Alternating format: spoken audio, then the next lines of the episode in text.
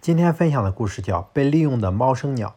猫生鸟生活在北美洲和墨西哥一带的森林里，因为平时能发出喵鸣喵鸣的叫声，因此而得名。它们体型瘦小，以蚱蜢、毛虫为食。据统计，一只猫生鸟每顿可以吃下三十多只蚱蜢。秋天，墨西哥农场主除害虫有办法，他们在森林里找来许多只尚不能飞翔的雏鸟，放在田里。不久后，几只飞临农场附近，偶然听到雏鸟叫声的猫生鸟便会停下来，围在雏鸟旁边，尽心照顾。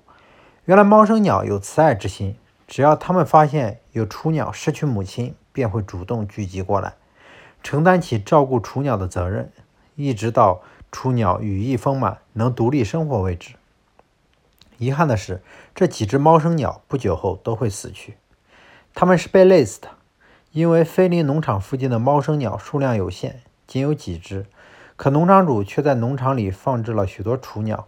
这样一来，这几只猫生鸟为了让它们吃饱，便会多捕捉蚱蜢、毛虫等。由于过度疲劳，不久便会死去。